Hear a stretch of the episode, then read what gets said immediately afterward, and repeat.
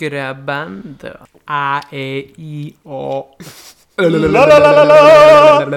Podríamos hacer un calentamiento, como hace mi profesor del teatro. Fra, fre, fri, fru, fra. Fra, fra, J. Pero eso lo hace porque, porque es teatro de comedia, ¿no? Y el tío está haciendo el subnormal, ¿o como? No, para modular, para modular.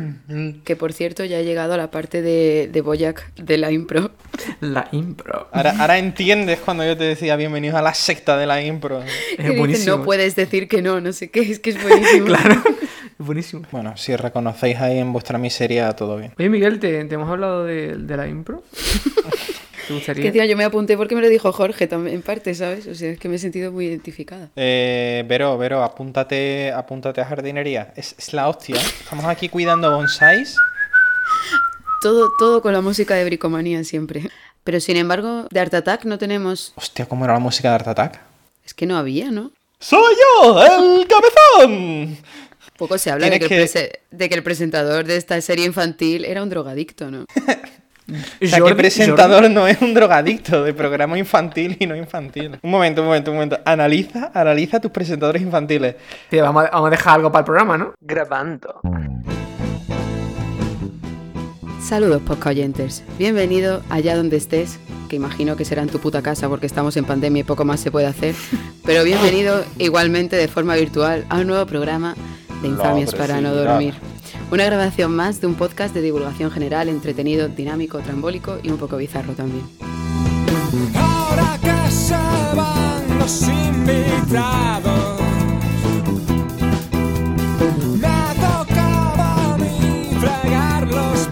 Yo soy Vero y me acompañan como siempre dos figuras inigualables, genuinas. Esos amigos que meten la cerveza en el congelador al llegar a una fiesta y no contentos con eso, te avisan de que ya están frías antes de que exploten. Los fieras, los máquinas, los colosales, Jorge y Miguel. Estupendísimo.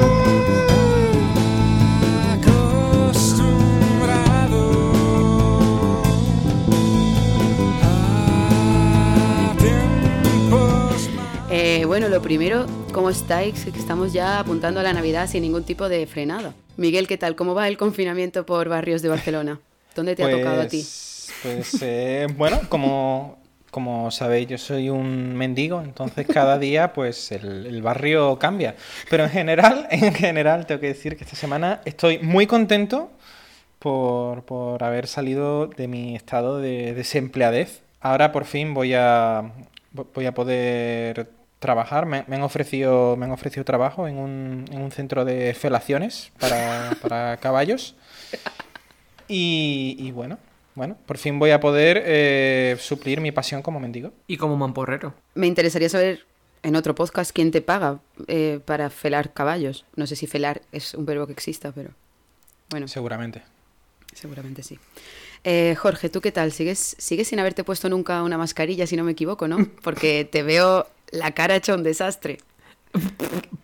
Ya nadie piensa en la palabra mascarilla como mascarilla facial, ¿eh? Lo, lo peor es que hasta que no lo has explicado no lo... Claro. ¿Quieres, ¿Quieres que te preste un poco de, de semen de caballo para mejorar tu, tu cutis? Eh, vamos a ir una vez más a la presentación del tema, que, que ya sabéis que aquí se plantea un tema para poder decir tonterías en relación a algo. Y hoy vamos a hablar de algo que está en la más candente actualidad, al menos cuando grabamos este capítulo, pero visto lo visto, pues quizás está todavía en proceso, porque de lo que vamos a hablar eh, ha durado más que una cuarentena en casa de tus padres. Efectivamente, es el tema más escuchado de los últimos días y es evidente que en un podcast como el nuestro, cuya ironía, sátira y, por qué no decirlo, incluso intelectualidad, era inevitable que acabemos sacando este tema a relucir. Vamos a hablar de las elecciones que no hay que confundir con lo que le pasa a un oriental ante una excitación sexual en el miembro viril. No hablo de erecciones generales, no hablo de chinos empalmados, esto es otro tema del que si queréis... ¡Qué lacista! Acabas de ofender a la mitad del planeta. Ya ves. Hoy hablamos de este, de este circo llamado democracia, de elegir ante dos opciones cuando ambos son una puta mierda. Porque para empezar, poco se habla de que está bastante en duda que alguno de estos dos señores sobrevivan a su periodo electoral. Estamos hablando de que esta gente tiene que renovar su carnet de conducir cada año, ¿sabes? O sea, para empezar, est- o sea, están en sus late 70s, en época de pandemia. Eso equivale a tener 128 años. O sea, yo no apostaría a que esta gente ve el siguiente mundial de fútbol. Va, va a ser la primera vez donde, cuando se suele decir eso, ¿no? De que quién, quién es el títere que está, que está detrás del gobierno. Va- Vamos a pedir, por favor, que de verdad hay una persona que mueva así como los hilos y mueva a este señor ya senil y demente. Por favor, muévame la pierna Totalmente. derecha. No, pero en serio, eh, o sea, una de las opciones era Trump, de lo que no voy a hacer comedia ya, porque, porque aparte de que no tiene ni puta gracia, eh, ya está todo más que dicho y no es, no, no es ni divertido. Pero es que la otra opción, Bueno, una, una cosa que, es, que sí que decir, yo creo, perdona que te interrumpa, pero los bailecitos de Trump molan bastante. Y se les ha sacado muy poco partido durante estos cuatro años de legislatura. estoy completamente O sea, de me parece increíble que hayamos descubierto los bailecitos de Trump justo ahora que ha perdido. Sí, es ve- vergonzoso, realmente. Y, y poco se habla de que la otra opción, vosotros que sabéis que me gusta mucho jugar con las palabras, eh, No. tiene, nombre de, tiene nombre de utensilio de baño. O sea, de verdad, como hispanohablantes, no podemos tomarnos en serio a alguien que se llame Bidén. Por favor, es que no he visto ningún meme, chiste mm, con esto. Y es un utensilio para limpiar mierda del culo, literalmente. O en el mejor de los casos, limpiar pies. O sea, quiere decir, ¿dónde se nos ha ido el sentido del humor en este país? Mucho TikTok, mucho OnlyFans, pero ¿dónde están los memes de cuánto cabrón? Por favor, creo que la generación Z no está preparada para este mundo. Me gusta, me gusta, lo, lo pongo como enmarco esta cadena de pensamiento, que es está TikTok y OnlyFans, ¿no? Es, es- está Wikipedia y Pornhub, ¿no? Es Son cosas que no entiendo, tus- que no son de mi generación, yo ya estoy out. Entiendo, entiendo. Somos la generación callejeros. La generación Art Attack. A- a- Ahora es el momento en el que tenemos que decir ¡Prepárate para sufrir un poco de mejunje Art Attack! Bueno, aquí tenemos el papel higiénico que has usado para limpiarte la lefa y la lefa. Eso hace la mezcla de Art Attack. Por favor, chicos, elecciones generales, no elecciones generales. La sismo ha vuelto. Bueno, voy a haceros unas preguntas en relación a esto, con las elecciones generales o las elecciones en general en vuestra vida. Y a ver, Jorge, ¿te han votado alguna vez como delegado de clase? Eh, pues sí, he sido el típico pardillo eh, que ha sido delegado de clase, tanto en el cole como en la universidad. Uf, Uh, O sea, en muy, la muy universidad sí que huía yo de esas movidas. en la universidad ya de pollo maestro, ¿eh? Pollo ma- maestro. Pollo maestro. Master Chicken. Claro, claro. Eh, en el cole, a mí también, Jorge, por cierto. Ah, Y yo no, yo no quería. Pero bueno, había también subdelegados en el colegio. Uf, eso sí que eran los más pardillos. Dime tú qué necesidad hay de que haya tanta jerarquía en una clase de 30 mocosos. O sea, que en verdad el subdelegado es como el pardillo, pero que ni siquiera le han votado lo suficiente. ¿no? Miguel y a ti. Pues, pues la verdad es que ahora mismo no, no, no lo recuerdo. Me viene a la memoria que generalmente en mi clase, cuando llegó el, el instituto, sí que yo recuerdo que las clases seguían un poco una dinámica como en Estados Unidos, ¿no? Cogías al más tonto de la clase, al más malote, y, y por hacer la gracia, pues eh, lo, lo, lo votabas, ¿no? Y era un poco como aquí la gente con Vox, que se te va de las manos y cuando menos te das cuenta, pues resulta una, una elección inadecuada, pero, pero bueno. Es verdad, eh, Bueno. eh, era muy... Lo que va a ocurrir, lo que ocurre en América, en el mundo adulto, es lo que ocurría en los institutos andaluces, Claro, claro, que claro. se votaba al más cani que había, Siempre, el siempre, que le iba a liar más. toda clase siempre había el chino, el negro, el canijo, alguno de estos, y, y eran como, para mí ya, en mi mente sonaban como nombres presidenciales. Ah, Lord Canijo, ya, bueno, este va a ser, viene de una... Señor canijo. Miguel, ¿eres de los que hacen listas a favor y en contra cuando tienes una tienes que tomar una difícil elección? Mm, buena pregunta, buena pregunta. Sí, solo, solo ¿Te hacer... haces tu lista? No la escribo, la hago mentalmente, pero yo pondero, pondero las cosas mentalmente. Em, Yo, yo eso no lo... O sea, tú, tú eres más de actuar compulsivamente, ¿no? Rollo... No, no, no, no, no. Pensarme eh, las cosas sí, pero lo típico que tienes que hacer una difícil elección y te dicen, pues haz una lista. Pues sobre todo no se soluciona haciendo listas, ¿sabes? Porque Pero si quieres podemos hacer una eh, lista de pros y contras de hacer una lista de pros y contras. Claro. Efectivamente. De, Jorge, ¿tú qué haces cuando tienes que gestionar una elección en tu vida? Que no, que insisto, no gestionar una elección, ¿eh? Estamos hoy ahí con, la- con, la, con, con la chanza. Tenemos la chanza ahí uh, uh, a flor de piel. Eh, pues yo cuando intento gestionar una decisión, intento no utilizar la palabra gestionar para quitarle un poquito de importancia al asunto. Porque si gestiono cualquier cosa, incluso cocinar, parece ¿Qué que es... calcetines me pongo? Claro, voy a gestionar qué calcetines me pongo. Intento no pensar en términos de gestión.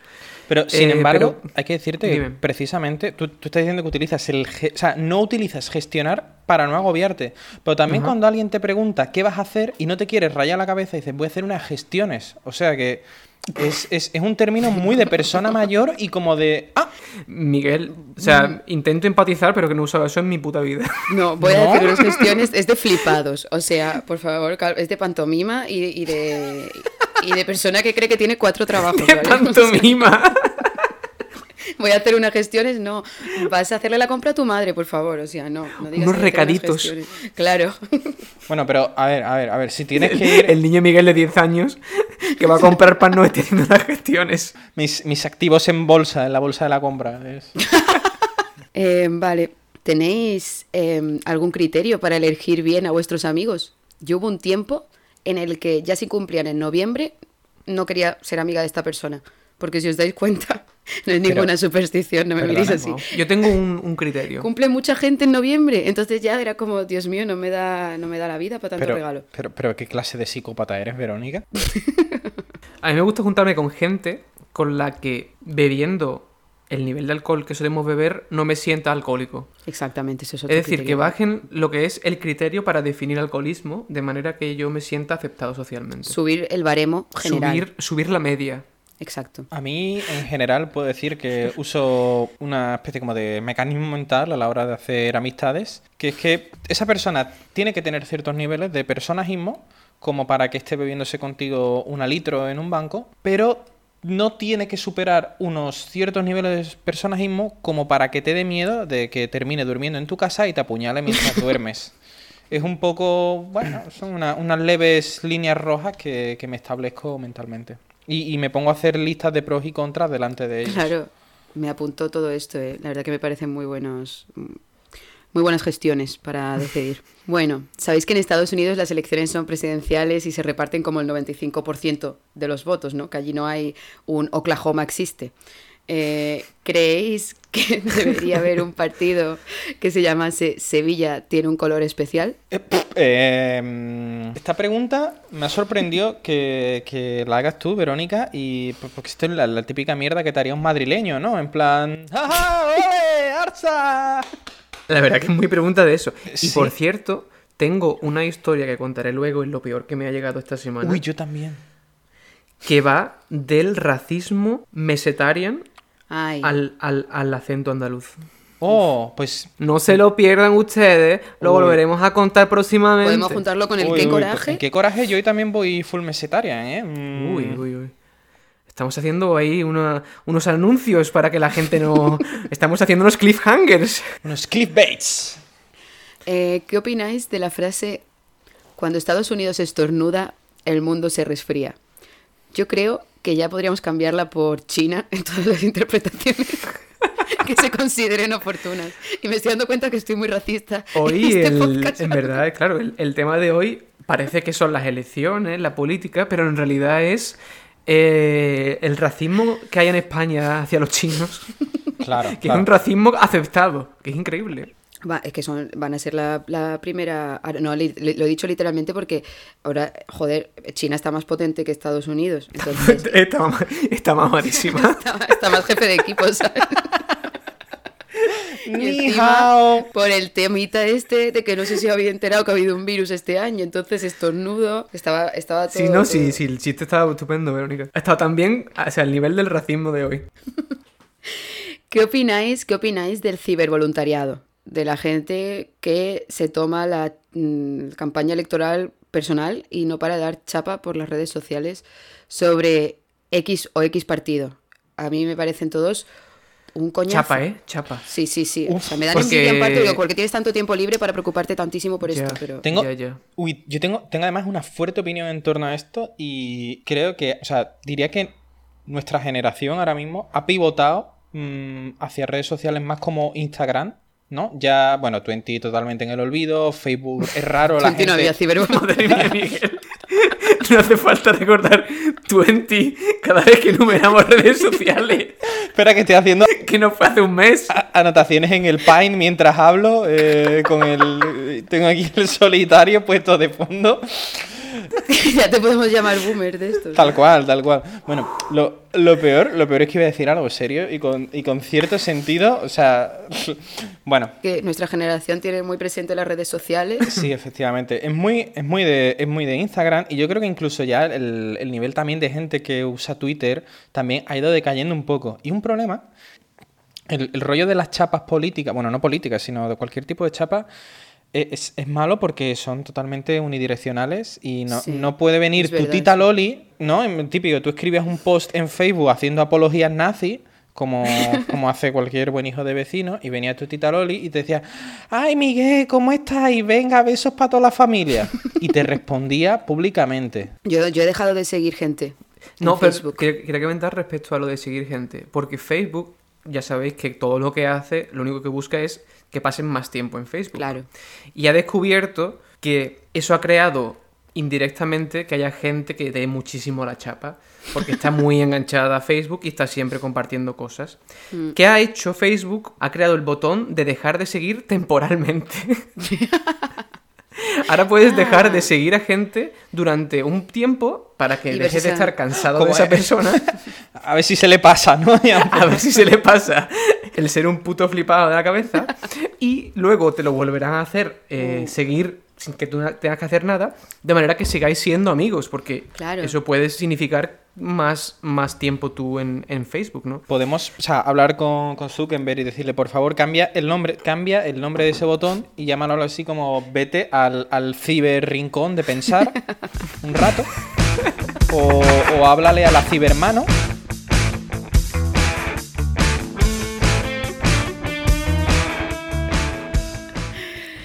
Vale, eh, pues vamos a pasar a la primera sección, lo peor que me ha llegado esta semana, eh, a donde queráis, un paquete de AliExpress con algo que no habías pedido, la menstruación, lo que sea, lo peor que haya llegado esta semana. Yo tengo la, historia que he vaticinado que iba a contar. La historia de racismo mesitarian. No es todo humor, no es todo humor, también hay terapia. Aquí hay un- una empresa que se dedica a eh, crear un software para enseñar a la gente noruego.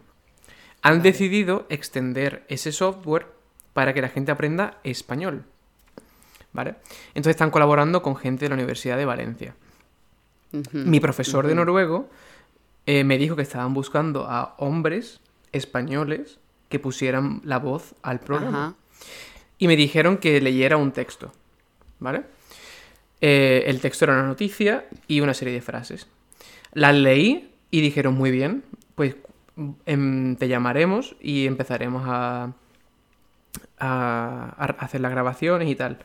Y habíamos ya incluso hablado de cuánto me iban a, pa- a pagar y todo. Hostias. Esto es de verdad. Esto es totalmente real. Es, es como, es como ya el- el- la segunda propuesta de trabajo en Noruega y no te han, no te han ofrecido meterte un termómetro por el culo Exacto. durante media hora. Es el mismo tipo de contexto que lo del, lo del termómetro. Es decir, es una especie de estudio experimental. Pones la voz a una parte del programa y te pagan. Eh, total, eso lo hablé yo con la persona encargada de este proyecto en Noruega. Esa persona me dijo, voy a hablar ahora con mi colaboradora en Valencia, la cual le preguntó que de dónde yo era. Y si eras Yoda. A lo que le, respon- le respondí que yo era de Sevilla. A lo que ella respondió que entonces eso no podía ser porque en Sevilla tenemos acento. No me lo puedo creer sin escucharlo siquiera. No, no, no, pero que ella lo había escuchado y todo, y Ah. había pasado todos los... Es simplemente que por yo ser de Sevilla, independientemente de las... Quiero decir, ellos no habían visto que yo tenía acento porque yo al Tío. leer el texto que me habían dado intenté hablar... Neutro. Es, es que tete, es que tete no puedes porque eres Eso de es. Sevilla, nano. O sea, Eh, la cosa es, claro, yo digo, bueno, están intentando enseñar eh, castellano, vamos a empezar que las criaturas Claro. aprendan castellano primero y luego que aprendan, que aprendan la variante del castellano que es más adecuada, que es el andaluz. La cosa, yo hablé de manera con todas las S, todas las cosas. Claro. Y esa persona no se había dado cuenta de que yo era de Sevilla. Entonces, una vez lo preguntaron, eh, me dijeron que no, y la razón era porque cuando publiquemos artículos sobre este programa, eh, artículos científicos, van a criticar que uno de los sujetos era de una No zona donde hay una- un acento eh, pronunciado, que es Sevilla. Sí, sí, sí, sí. Eh, si y eso era- Yo les si era- dije. Sí. No, digo que si ese era el mayor hándicap, ¿qué más da, no? Si nadie se vale esos artículos científicos. en plan, No, pero tío, me parece indignante. No, pero no ¿Qué es porque no los lean, es que no los van a publicar, según ella. Claro. Claro, entonces, bueno, el- al hombre este de Noruega tampoco le podía decir mucho. Lo que le dije Mm. simplemente es que esto era una cuestión. Ahora me pongo un poco en, en- en modo populista, buscando el aplauso de los andaluces. Eh, yo lo que les dije. eh, esto es una cuestión cultural y no dialectal, ¿sabes? Que si la persona fuera de Valencia, ellos tienen un acento, pero si esa persona no mostrase el acento, daría igual que fuera valenciana. Exacto.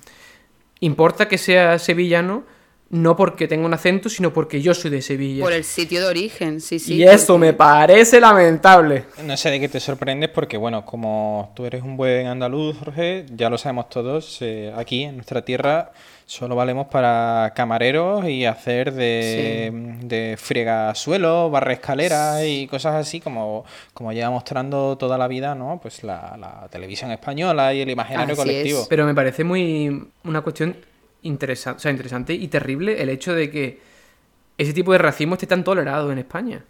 Sí, porque es que somos, nos lo tomamos a risa, jiji, jaja, no, no, enfa- pero realmente es eso. Mucho hemos tardado en abrir este melón, realmente, ¿eh? Pero a mí me han dicho, por ejemplo, que qué bien hablo inglés para ser andaluza, que es como, mm, ¿y tú qué bien hablas para tener un cromosoma de más, sabes? Que de verdad que coraje.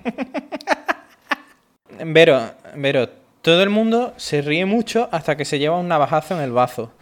Entonces, yo, es verdad, eh, es verdad, es verdad. Yo, como diría, voy a parafrasear a, a mi novia, que diría, yo soy andaluza, pero mi navaja es de Albacete. No, pero Sí. tío, es que es verdad que en otras regiones de España hay también acentos y tal, pero no se está viendo como algo ofensivo. O sea, al- algo ofensivo no, como algo que no se ve cateto. Pero lo de los andaluces, pues, está súper estigmatizado Pues y me da mucha rabia. Posca oyenter, que sepas una cosa, de la cárcel se sale, pero del cementerio no. Prefiero que me lleven tabaco a la cárcel que flores a la tumba. Y por esto seguimos igual, por nuestro sentido del humor, está muy bien. Miguel, ¿tú qué traes? Algo para que nos haga otra vez reír. Porque esto Pues, no nos pues em, la verdad es que lo, lo iba a comentar, lo iba a comentar, que hoy, hoy estamos full, full antimesetarian, Jorge y yo, porque sin, sin haberlo comentado previamente, yo también traigo, ho- hoy mi picorcito va por esos lares.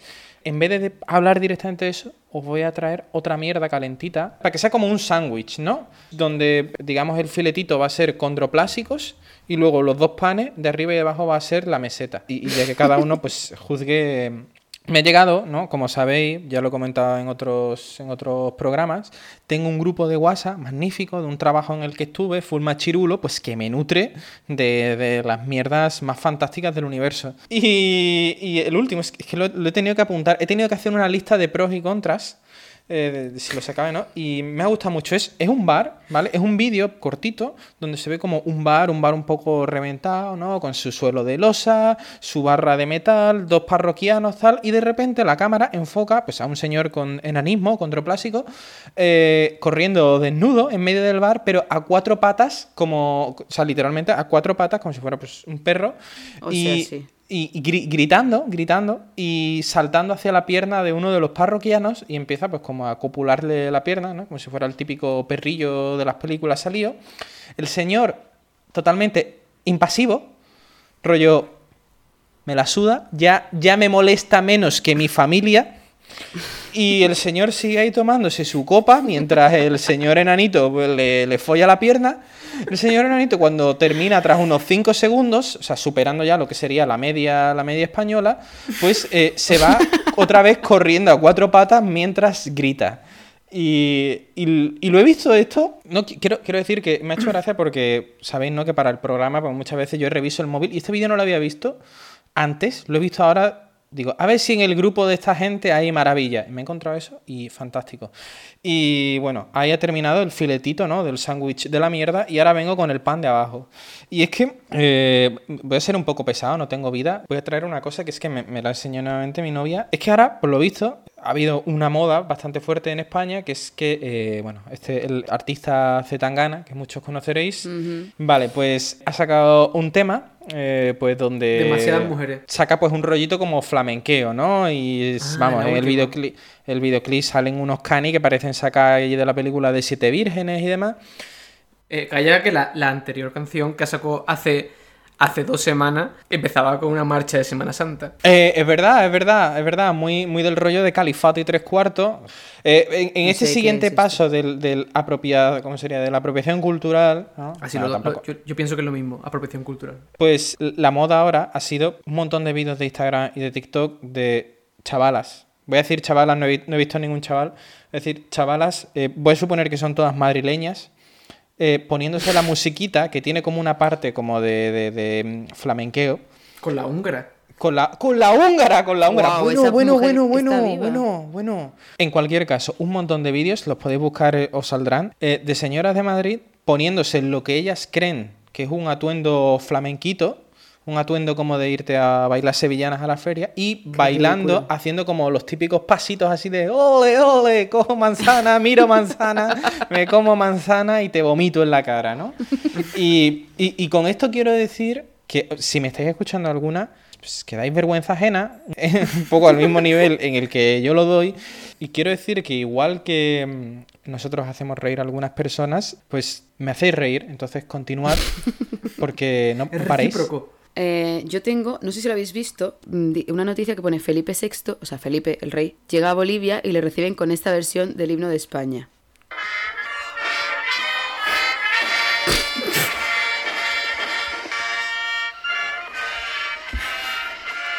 Es que A ver, a ver, un momento, un momento, páralo, páralo, páralo, páralo, páralo.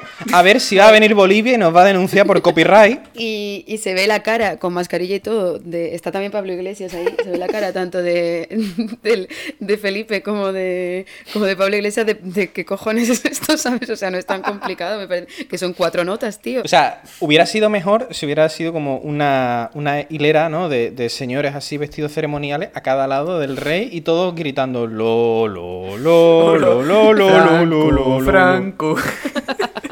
Tal cual. Hay que ponerle letra al himno para que no pasen estas cosas. Como el andaluz, que es el más bonito de todos. Y la más irónica, ¿eh? Andaluces levantados.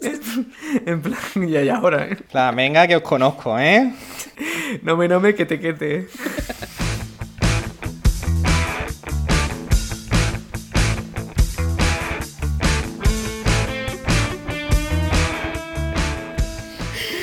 Bueno, eh, pues hablando de erecciones generales, empalmo eh, con la siguiente sección, todo bien, todo mal. Eh, sacamos aquí toda la capacidad de formar opiniones completamente de cosas que pueden parecer irrisorias. Aquí hay que mojarse. En esta sección no vale ser Suiza, esto es América o Alemania 1945, los buenos o los malos o viceversa. En este programa no queda claro quién es el bueno y quién es el malo, ¿eh? O sea, Eso lo digo. Eh, aquí no queremos ju- juzgar a nadie. Exacto. esto... Al menos no en cuanto a moral y ética. El resto lo jugamos todo. Eh, pues nada, chicos, os traigo unas cuantas eh, vicisitudes. La primera vicisitud. ¿Qué os parece echarle yogurt a los platos salados? Obviamente no estoy hablando de yogur de fresa. Fíjate que tienes una novia turca, ¿eh? A decir, cuando dices a los platos salados, quieres decir al kebab. Hay muchos platos a los que se le echa yogur. Es como, es como... Está gracioso. No, me, me parece gracioso porque es como muy de, muy de racismo gastronómico, ¿no? En plan, solo, solo al kebab le puedes echar No yogur. todo es racismo, por favor, no voy a poder ya ni hablar. Puedes, puedes, puedes. Puedes, Bueno, yo- puedes ofender si quieres. Adelante. Ofende, ofende. Yo alguna vez creo que lo he hecho para intentar suplir a la nata y no ha salido bien. Cara de, ¿por qué coño haces esto ya? Eh, o sea que para mí creo que es un todo mal. Solo, solo me gustaría en el kebab, así que todo mal. Pues, a ver, yo creo que está muy bien que eso exista, pero a mí no me gusta. O sea... Miguel, es que siempre igual. No, no, no, no, es, es- es un todo bien. Pues todo mal. No, es Ah, un vale, todo bien, me parece un todo bien, como que la gente pues le eche yogur o, o se cague encima de la comida, pues ya que cada uno haga lo que quiera. Eh, a, a mí personalmente... Miguel es el, Miguel es el pasivo agresivo del todo bien, todo mal. ¿eh? en general, ¿sabes? Pero, o sea, yo, yo en casa he cocinado recetas con yogur, que le echas yogur, y es como, hostia, pues yo hago esto porque me lo dice la puta receta, pero eh, a posteriori no me gusta tanto. Y bueno, pues, pues ya está. Esta pregunta la, la hago porque, como mi novia es turca, Ahí, Eh, ahí quería llegar, ¿eh? el yogurt. no, pero lo que te quiero decir, más allá del kebab, el yogurt se usa mucho en platos salados fuera de España. Simplemente que en España somos de los pocos países donde el yogur es un postre. El yogur que fue desarrollado originalmente en, en- en el Imperio Otomano, es decir, entre Grecia y Turquía, eh, se utilizó como algo salado, 100% para conservar la leche, simplemente. ¿Tú dirías que el yogur se desarrolló en el Imperio Otomano? ¿Pones ahí la mano en el fuego? Totalmente. Eh, Se ha, 100%. se ha documentado, Miguel. Eh, pero como, como dulce, o sea, 100%. como frío o caliente. Se le echa a platos calientes, pero el yogur está frío. Pues todo mal, te enfría el plato. Mm, Hasta que no lo pruebes, no me digas no. Simplemente que tienes que probarlo de una persona que es como decir, eh, he probado la paella, no me ha gustado, pero la paella la has comido en Inglaterra. Comenta si te gusta o no. Igual deberías ir a Turquía y potar en una mezquita. Ya, pero eso lo contaremos otro día. De la mano de quien más sabe.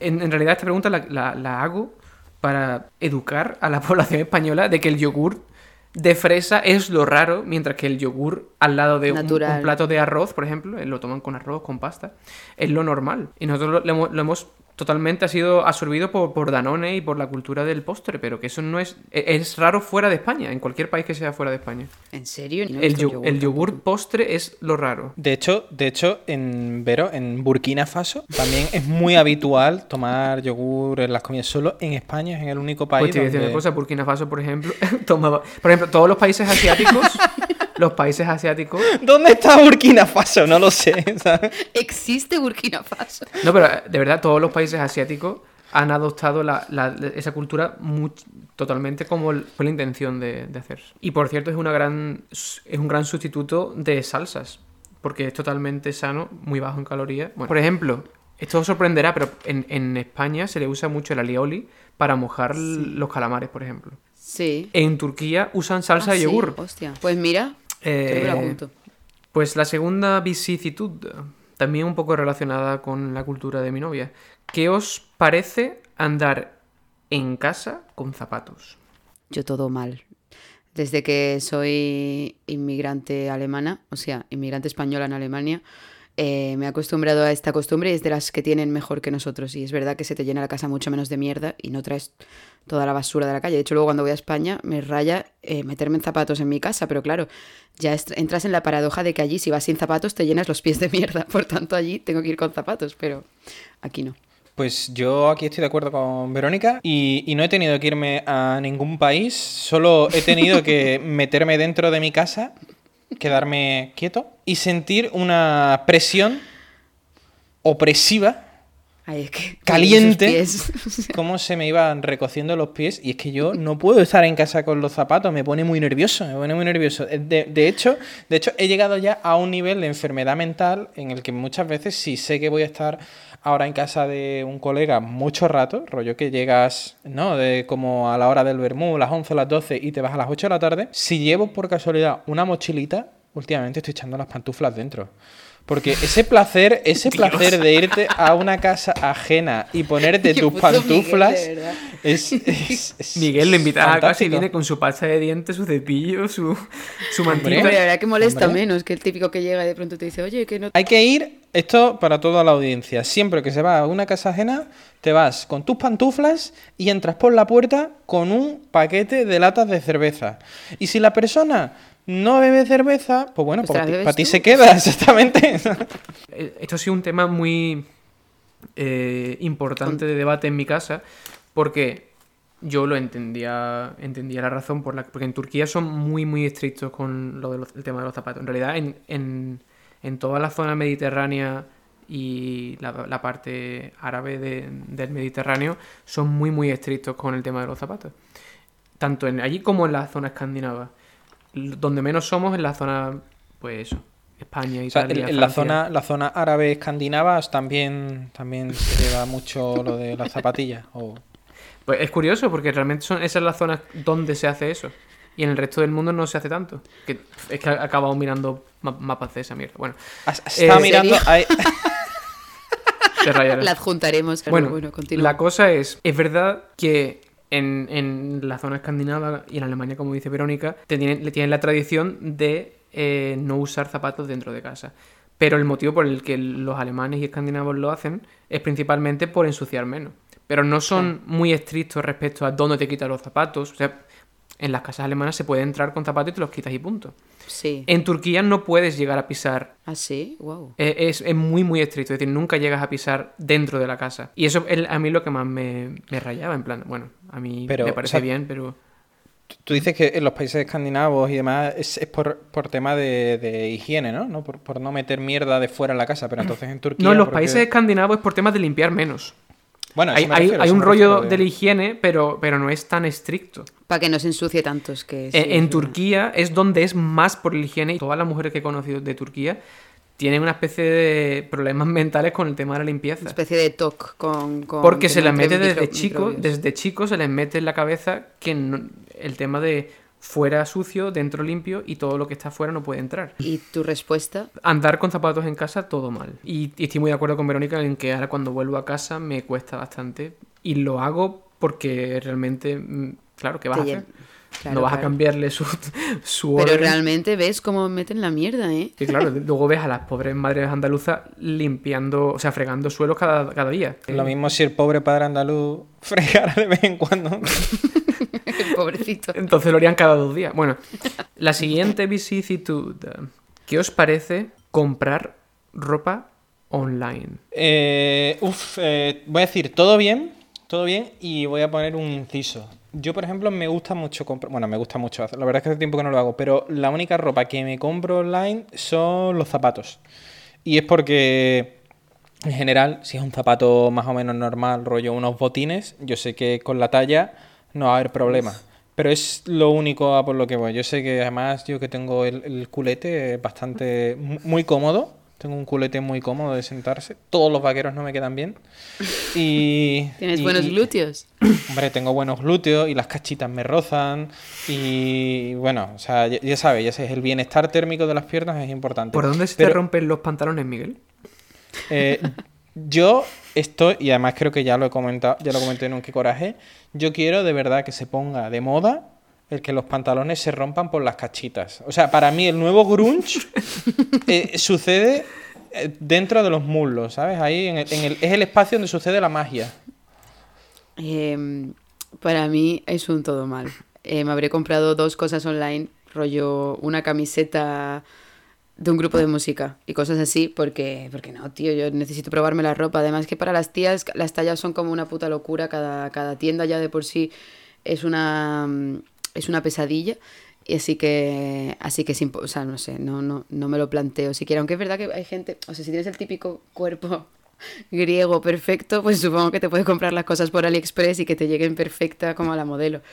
Pero, ¿Tú, tú crees que mm, AliExpress, que es una empresa china, tiene un cuerpo griego? O... o sea, las modelos que usan no son, son precisamente estándares. Bueno, estándares, normativas. Tienen, tienen cuerpos, tienen cuerpos griegos, griegos. Claro, a la que tengas un poco más de, o sea, tengas pues más cadera que cintura, mm, porque incluso probándome la ropa soy una soy un mar de indecisiones, así que sin probármela siquiera, no. Incluso a veces comprándomela voy a devolverla, entonces no, no, chapa, todo mal. Debe ser complicado comprar eh, ropa para un cuerpo como el tuyo, Verónica. Entonces, No sé si es un halago o no, creo que no. A ver, yo creo que la felicidad tuya no es, no es fácil de vestir. Hay que elegir en la vida. Yo a veces sí, a veces no, es complicado. Bueno, pues la última vicisitud. ¿Qué os parece ir al gimnasio? Todo bien, a mí de hecho ahora me han cerrado los gimnasios en Alemania y es que me falta motivación, tío. O sea, hacer ejercicio en casa se puede, sí, pero no es lo mismo. Cuando vas al gym, pues como que te animas para hacer ejercicio y obviamente pues los materiales no los vas a tener en tu casa y... La verdad que lo malo es encontrarte con los petaditos, o sea, con, con toda la gente chapas, pero bueno, si encuentras el gap horario en el que puedes ir solo y hacerte un huequito en una máquina, pues entonces a mí me encanta. Pues yo, yo voy a decir también que todo bien. Y, y voy a decir que yo entro dentro de la categoría de gente que va al gimnasio.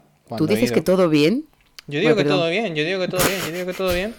Porque, porque eh, es, el único, es el único lugar en el que puedo estar actualizado de la moda de, de- de las felpas, porque a mí es una cosa que me gusta mucho. Entonces yo, él- es una oportunidad que tengo para ver a las típicas, ¿no? Eh, Estas señoras que se sientan en las, en las sillas de bici estática. No, son bicis estáticas, pero que ya estás sentado y tienes como una pantalla y suelen ir mucho con, con una especie de felpas o de cintas elásticas en la cabeza.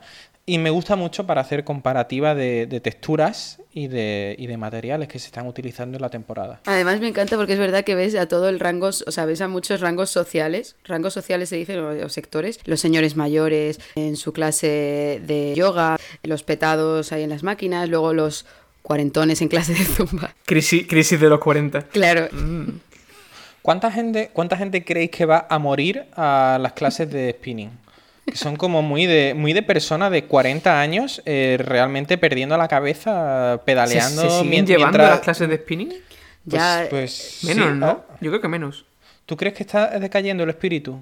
Está, deca- está decayendo un... Mira que se habrán gastado dinero en bici, ¿eh? Hombre, probablemente es que han muerto la mitad de los clientes, ¿no? que para coger una bici estática puedes salir a la puta calle con una bici de verdad. Y no hace falta que esté un loco, un loco gritándote. Claro, exactamente. exactamente. ¡Más rápido! ¡Más rápido! Estas cosas a mí eh, llega un momento en el que vienen como en un pack, ¿no? Y son desayuno intermitente. eh, como- co- ahora, ¿qué- ¿cuál es lo de la moda? La moda esta de eh, a, a dos pasos de hacerte entrepreneur y montar ocho empresas online. Y la persona que lee muchos libros al día, que es el Oh. rollo es el rollo este de me despierto a las 5 de la mañana y lo primero que hago es empezar mi rutina. Eh, Tengo una mentalidad positiva porque tengo que superar el día y, y crear ocho nuevas empresas. Mientras estoy en la ducha, leo un libro y escucho Para tres podcasts productivo, a la vez. ya. Llevo ayunando ocho gente, días y he asesinado a tres personas. es, Tío, la, la- la peña que tiene cada minuto de su vida organizado, madre mía. Hay gente que realmente no puede estar un segundo sin ser productiva y es como... Ya ves, ¿eh? De verdad, por favor, aprended a no hacer nada. Madre es tan mía. complicado. Pero una cosa, una, una, no hacer nada no es lo mismo que meditar. Meditar no puede ser lo mismo que no hacer nada. No hacer nada es tumbarte y vale, puede que llegues en el mismo tipo de mantra y estado eh, nirvana. Pero si llega por, por medios muy diferentes. Y quiero también decir que puedes ir a yoga o al gimnasio sin necesidad de subir fotos a Instagram, ¿eh? que no hace falta, no es obligatorio. Pero Jorge, por curiosidad, ¿tú es un todo bien o todo mal? Que no lo has dicho. A mí, el gimnasio, tengo que responder y mojarme y decir todo bien. Un poco como tú en el sentido de ir al gimnasio bien porque si no, no no me motivo. Claro. Y, y cuando no voy, pues hago menos ejercicio. Y hacer Sí. ejercicio está bien. Cuando llegamos Sí. a una edad en la que no hacerlo tiene consecuencias. Pero vamos, que, que si pudiera no hacer ejercicio y mantenerme bien, pues a la mierda, ¿sabes? Yo no disfruto. El, eh, sí, el otro día me decían eso. Es que tú, si, si pudieras eh, no hacer ejercicio y estar bien, no lo harías, ¿verdad? Y yo, a ver. o sea, yo haría deporte por divertirme, pero. pero Eh, no, porque sufrir ser por un runner es una forma de vida. Pero que hay, es que hay gente que le gusta realmente la sensación de que, de que le quemen los músculos y, y todo esto. Que sí, sí, pero que si pudieras tener toda esa sensación. Ah, que te queme. Efectivamente. Bueno, pero Claro, esa el gente momento solo lo conoces en los gimnasios. No, no te preocupes. quita, quita, quita. no. A mí me gusta tipo, ah, después, cuando estás un poco así motivadito de, después de hacer ejercicio. las agujetitas, ¿no? Las agujetitas que dices, ¡buah! Pero eso seguro que te metes un chute de algo y te lo da. Como decía quien me sé yo, una, que para qué vas a saltar en paracaídas si te metes cualquier droga y no te juegas la vida, ¿sabes? Que no te, bueno, también te juegas la vida un poco. Te metes una inyección de adrenalina en el cuello y a volar.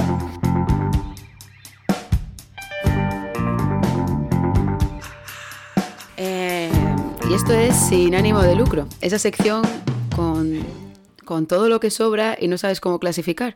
Como esa carpeta que tienes en el ordenador con todo lo que no sabes en qué categoría meter. Y al final en realidad acaba ocupando un porcentaje importante de tu disco duro. Aquí hay cabida para preguntas, insultos, sugerencias, feedback, todo lo que se os ocurra que queráis decirnos. Ya sabéis que nos podéis seguir en las redes sociales, Instagram, Peter. que por ahí ponemos para que nos preguntéis cosillas y eso. Fotolog. Sí, Facebook, que ya es real, Y, eh, ah, bueno, tenemos que decir que ahora estamos también en Amazon Music, pero bueno, que si nos buscáis, pues ahí salimos como un producto más, que nos podéis poner reviews y todo, o A sea, que cero nos euros. podéis, nos podéis cosificar sin problemas. Somos un producto menos. Hoy que el tema iba de elecciones, voy a preguntaros cómo sería el, en Al-Ándalus la mítica serie eh, House of Cards. La Junta Andalucía. Estaría muy guapa, estaría muy guapa y, y yo lo firmaría. Porque además me estoy imaginando, me estoy imaginando, buah, el protagonista se llamaría algo así como Don Ramón o Don. Ignacio. Juan Manuel. Claro, claro, un- un- pero no, no, tiene que tener, estamos en Andalucía, ¿no? Entonces tiene un toque un poquito, un poquito rancio y entonces puede ser algo así como el señor y tiene que ser Don, Don. Y, y- y desgraciadamente es un hombre, no, no lo puede ser de otra manera. Sí, es algo así, es algo así, rollo Don Ildefonso, un, un nombre así que suene a, a- billetes y serían pues haciendo intrigas en la cena de las cofradías.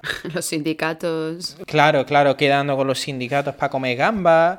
De repente, eh, pues no sé, alguna cacería de rojos pega carteles, algo por el Oye, estilo. pero eh, no sé si os acordáis, en, en House of Cards está esta escena que ocurre bastante a menudo de eh, Kevin Spacey que va... Mirando a cámara. Kevin, no, Kevin... Esa sería buena. Pero Kevin Spacey va a comer a horas absurdas costillas. ¡Ah, costilla! Ah, Y entonces en la versión andaluza eh, iría a cualquier hora a tomar su carajillo claro. Con su ración de, de croquetita. Uh, un rollo. Manuel, tú pones el mejor serranito de Sevilla. La verdad es que no sé cómo lo hace cabeza. ¿Qué papel tendría Susana Díaz en este...? Susanita sería la, la esposa, que, que al principio se piensa que simplemente es la mujer de... Que es la tontilla. la claro. mujer de... Pero acaba siendo la que realmente controla aquí el percal. Me- eh, estoy pensando, estoy pensando, no, no, o sea, no sé, no voy a hacer spoiler, no voy a decir quién ni cómo, pero en House of Cards hay una escena donde una persona tira a otra a las vías del metro, ¿no? Y, para que se muera, para matarla. Y me hace gracia que en Andalucía solo hay metro en dos ciudades, que son Sevilla y Málaga, y las dos tienen como las tarimas esas protectoras del metro. Y me estoy imaginando como la- el nota le entra ahí como el, el- el impulso asesino, empuja a la persona y se choca contra una tarima de plástico, una barrera separadora, y sería muy ridículo, muy ridículo. Llamar metro a lo de Málaga es bastante generoso, además. Tiene una línea. Eh, ya que estamos, ¿cómo creéis que sería en Estados Unidos la figura de Jesús Gil? Eh, ya existe, ¿no? De hecho, quiero decir, Trump. Acaba es- de, per- de perder las elecciones. el- spoiler, sigue vivo. Yo, ¿sabes? yo- yo realmente pienso, y lo digo sin ningún tipo de complejo, que Trump es la versión low cost de Jesús Gil. Estoy de acuerdo y, y subo la apuesta, te diría, por hacer un análisis más sesudo, que es que nos ha pillado como en una época más, vamos a decir, entre comillas, más políticamente correcta. Pero es verdad que si Trump hubiera salido en los 90, hubiera sido full Uf. Jesús Gil, eh, pues bueno, Sí, sí, bueno, sí. es que este señor en, en 2000, coño era, 2017, 2018, ya decía que él agarraba a las tías por el pussy. Es que eso te iba a decir, es que vamos, que- este hombre sigue en los 90. A ver, realmente. Trump realmente aparece en los noventas y es el que indica al pobre chico de solo en casa dónde está el, el ascensor. Y salía en El Príncipe de Bel Air y en mil mierdas. Tengo, tengo dos frasecitas, ¿vale? Del quién dijo qué. ¿En qué libro aparece esta frase? Son nuestras elecciones las que realmente demuestran quiénes somos, mucho más allá que nuestras habilidades. Spiderman. A. El Señor de los Anillos, la comunidad del anillo, de Tolkien. B. 1984, de George Orwell.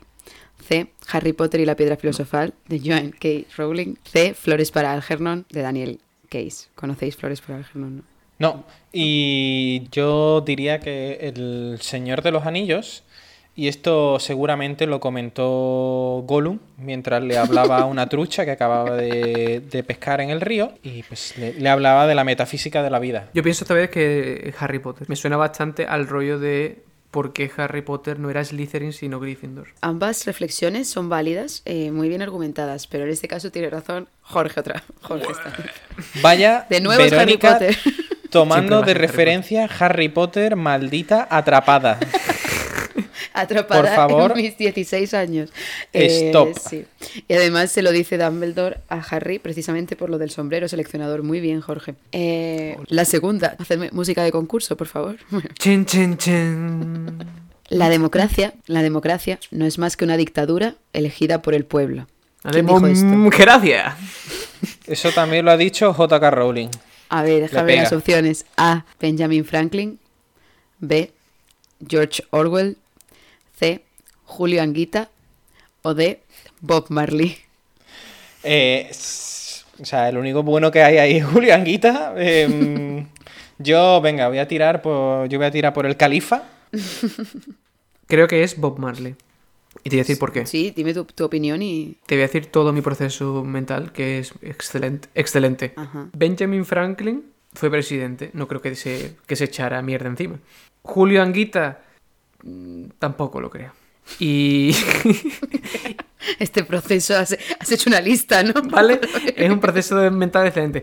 Eh, y del George otro Orwell- no me acuerdo. George Orwell es probable, pero voy a decir que es Bob Marley porque es lo que dirías cuando estás fumado. Eh, me encanta tu razonamiento y Jorge, tengo que decir que hoy llevas un 2 de 2 porque es Bob Marley. Bob Marley dijo esto y lo podéis buscar. eh, está en plan de, mira, este hombre no solo fumaba porros todo el día.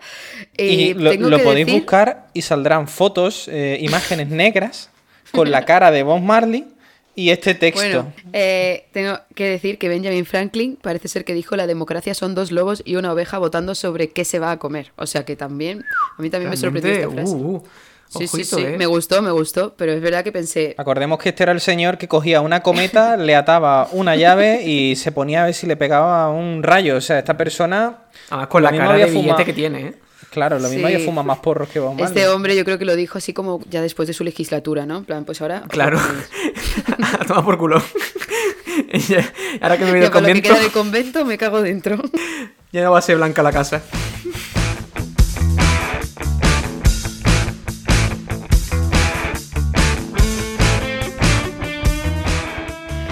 Y, y bueno, para acabar, como no, hoy tenemos a Historias de un imán. Y es esa fuerza que hace que los espines de las partículas subatómicas que forman a Miguel cambien su momento angular para apuntar hacia la infamia más cercana, dándonos historias dignas para un podcast con al menos 30 seguidores. De aquí intentaremos sacar una moraleja, si la deligrancia de la historia lo permite. Solo, solo hay una dirección que pueden tener mis espines y es la horizontalidad. La historia que os vengo a contar es una historia que llevo, con- llevo queriendo contar mucho tiempo. En un momento aquí en Barcelona donde se había relajado el tema cuarentena y salí a cenar con, con unos amigos y pues al terminar, ¿no? Queríamos seguir un poco con nuestro con, con- con la marcha guatequera que llevábamos, ¿no? Y la mayoría de los bares pues se acercaban ya las 11 de la noche, hora ya picantona en estos tiempos de cuarentena. Mm. Caminando por el barrio, de repente nos encontramos un sitio que está abierto, que tiene su terracita para estar afuera, de puta madre. Era un kebab. Bueno, ningún problema, ningún problema. Tu, tu buen kebab de confianza, kebab fresco, agradable. Pero bueno, nosotros íbamos allí simplemente a, a a echarnos una cerve, ¿no? A tomarnos una cervecita. Nos sentamos y viene, no sé cómo llamarlo, el kebatero, el dueño del kebab, el camarero, el, el, Kebatero. el kebatero Me gusta el quebatero. el quebatero. Y, y, el, y el tío viene un poco acelerado, ¿no? Imaginaos, un señor como de veintimuchos años, treinta y pocos, eh, grandote y muy acelerado, con unas pintas de trastornado tremendísimas. La magia es cuando llega la hora de pagar. Le decimos al señor, señor, ¿se puede pagar con tarjeta? Y entonces el señor nos dice, sí, sí, sí, sí, sí, sí, amigo, sí, sí, sí, sí. Se puede, se puede pagar. Pero hay algo en sus, en sus eh, 18.000 repetir del sí, sí que a mí me hace sospechar. Uy, uy, uy. Yo había sacado dinero ese día, entonces tenía dinero en efectivo. Voy a pagar y, me, y le digo al señor, bueno, ¿se puede con tarjeta? Y me dice, sí, sí, no. No, no, No. tarjeta, máquina, máquina sin batería. Aquí, disculpa, bueno, estoy imi- imitando el, el acento del señor, que era muy de estereotipo de señor que batero. Voy a pagar yo toda la comanda, saco un billete de 50 pavos, se lo doy con cierta reticencia y cuando el señor, o sea, lo típico, ¿no? Que tú le das el billete y empieza ahí como a abrir la caja, sacar un montón de cambios, Sí. muchas historias. El tío me dice, amigo, al fondo discoteca. Yo, ¿Qué dices? ¿Qué? Sí, sí, sí, sí. Fondo pasillo, fondo pasillo discoteca. No era yogur precisamente lo que te Mm. estaba ofreciendo. No, no, yo, yo creo que el tío más bien quería que yo le ofreciera sus ri- mis riñones, ¿no? Y, y le digo, ¿cómo? Dice, sí, sí, sí, camina, camina, discoteca. Y, y- pero de verdad, no, no sé cómo transmitirlo sin resultar muy ofensivo, pero el señor estaba como bastante atacado. Y yo, pues bueno, como el tío me estaba dando el cambio, ¿no? Y parecía que tardaba mucho en hacer la matemática de cuánto me tiene que devolver, me asoma al pasillo. Y os imagináis, ¿no? El típico, pues, pasillo de bar, que es como muy estrecho, muy largo, donde está el baño. Al final del pasillo había una puerta. Me acerqué y había como una sala, una sala que no sé describirla bien. Era una mezcla entre Foster Hollywood, prostíbulo y todo muy de muy de asientos ¿Qué nivel- tapizados, qué nivel de luces rojas Ah, y hostia, vale. pero es que en esa habitación había otra puerta que estaba abierta y se veía que tenía unas escaleras hacia abajo. Hasta- ah, ¿Cuánto mm, temías por tu vida en este momento? Eh, lo suficiente como para no entrar en la primera habitación, solo asomarme y ver que iba escaleras abajo. Y vuelvo, Por ¿no? favor. Vuel- vuelvo a hablar con el señor, vuelvo a hablar con el señor, y me dice, dice sí, sí, discoteca subterránea. Y yo, ah, y, y- y hay gente, y dice, sí, sí, sí, hay 10 personas. ¿Por qué 10? ¿Por qué 10? ¿Por qué no 200 o 1000 o, o, 5? Hay 10 personas. Y, y tú bajas y, y- y digo, no, no, no, yo, yo ya me voy. ¿Y qué música pones? Y dice, la que tú quieras. Y yo como, ok, ok, ¿vale? El, el señor me daba como explicaciones, pero como de verdad, como muy alterado, como muy nervioso, ¿sabes? Como el, el señor empieza a contarme una historia, ya me había dado el cambio, ¿no? Y salió de detrás de la barra y me acompaña a la puerta. Yo ya me estaba yendo, en plan, señor, me, quiero ir. Y además que tenía a los amigos en la puerta esperando, ¿no? Que, que en plan, "Mi- Miguel, ¿de dónde vienes de este vórtice espacio-temporal? Y, y el señor seguía diciéndome, yo, yo discoteca subterránea y discoteca para todo el mundo. Dice, cubata 5 euros, cerveza 3 euros. So, teníamos esta discoteca kebab subterfugio subterránea regentada por un señor de 20 y muchos altamente alterado que cuando salí a, a ver al resto de mis amigos y decirle hola sigo vivo el señor se pone detrás mío y me dice tú explica explica amigos y el tío se ve que estaba muy apurado porque no era capaz de contar la maravillosa historia de la discoteca subterránea que tenía. Entonces me pidió, me exigió, me mm, medio vociferó que le explicara al resto de la gente lo que había. Nunca más he sido capaz de encontrar esa discoteca, eh, ¿Qué pero vas a decir ese kebab? Que no te convenzan. No era ninguna discoteca. Está vendidísimo ya. ¿eh? para mí es una discoteca porque creo que si digo lo contrario vendrá ese señor y apuñalará a toda mi familia. ¿Pero Eh, crees yo que nunca- estaba influido por las drogas? Eh, claro, claro. O sea, yo cuando, cuando de manera mm, recursiva he utilizado las expresiones estaba alterado, yo entiendo que no era, que no era por las fluctuaciones en, la, en el índice de Nikkei de la bolsa japonesa, sino que tenía que ver más con el consumo de barbitúricos y sustancias estupefacientes varias. Eran dos opciones muy válidas y Exactamente. me alegro de que lo hayas clarificado. Porque lo mismo mi religión me prohíbe beber cerveza, pero las rayas, pues mira, paralelas, ¿sabes? Ala no dijo nada. Te devolvió el cambio. Sí, sí, me devolvió el cambio, confié en la aritmética de este señor y, y la verdad es que mm, confieso que temía levemente por la integridad de mis órganos, que ya ves tú. Yo dejo aquí la historia, la reflexión queda el micrófono abierto y, y un- una más. O sea, en este sentido, ¿tú crees que fue tu imán el que atrajo el kebab a ti? ¿O el kebab te, eh, o tú fuiste al kebab? Claro. E- Es una, es una muy buena pregunta y es muy difícil porque si hubiéramos dicho otro tipo de negocio, ¿no? Una mercería, una, un- una tienda de aspiradoras, pues podríamos haber dicho que era yo. Pero es que, claro, todos sabemos que un kebab lo que se esconde es, es- es un imán de infamia, porque un kebab a las 3 de la mañana nunca has visto a nadie digno. Digno. Y si ves a alguien que no te da asco, es porque realmente la persona que más asco da ahí eres tú. Entonces, El típico kebab este súper iluminado que, que remarca Con la... neón. Exactamente. A mí lo que me, me parece un- es un- una metáfora, un buen símil, el, el rollo del kebab dando vueltas, ¿no? Porque es un poco enlazando con lo que dijiste de los espines y Miguel. Miguel es el palo. Y, y- y la carne de cierto. kebab de muchas. el- Miguel es un kebab mix- mixto. Miguel da vueltas y va atrayendo pues trozos de carne. La gente no lo ve, pero Miguel se De dudosa calidad. sobre sí mismo. Yo veía un kebab. Es lo que yo veía cuando Miguel daba vueltas. Pollo Eh, ternera. eh, ¿Os puedo dar otro dato eh, para saber más y aprender? Para educaros. Sí. La palabra doner eh, viene del turco el verbo dar vueltas.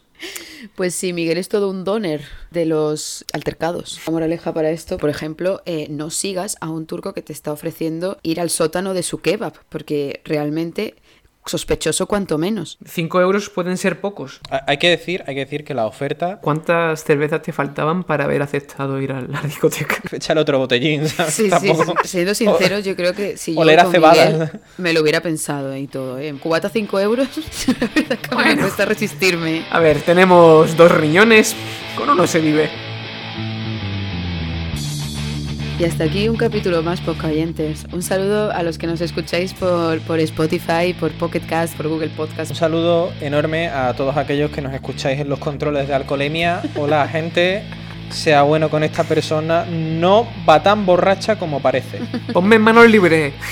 Un saludo a la Guardia Civil. Pasa, pasa el porro. pasa el porro.